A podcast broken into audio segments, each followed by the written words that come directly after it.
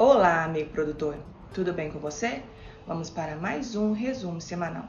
Quebra na safrinha do feijão no estado do Paraná pode ser de 25%, o que deve elevar os preços do grão.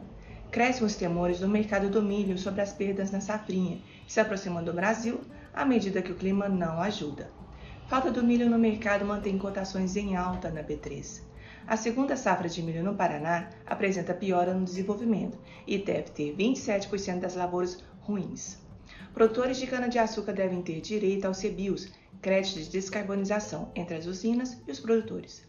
O IME levantou as primeiras intenções de cultivo da soja para a safra 21-22. A estimativa é de crescimento de 2,77% ante a safra passada, devido aos altos preços.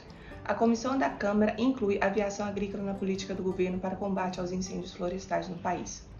Alta nas commodities segue impressionando a inflação e o Copom decidiu elevar a Selic para 3,5 ao ano. Temperaturas caem no Rio Grande do Sul, Paraná e Mato Grosso do Sul, com previsões de geada. O Ramadã estimulou alimentos brasileiros, já que o mercado muçulmano é um dos mais aquecidos e tem trazido muitas oportunidades ao agronegócio brasileiro. Esse foi mais um resumo semanal. Te espero semana que vem. Até lá!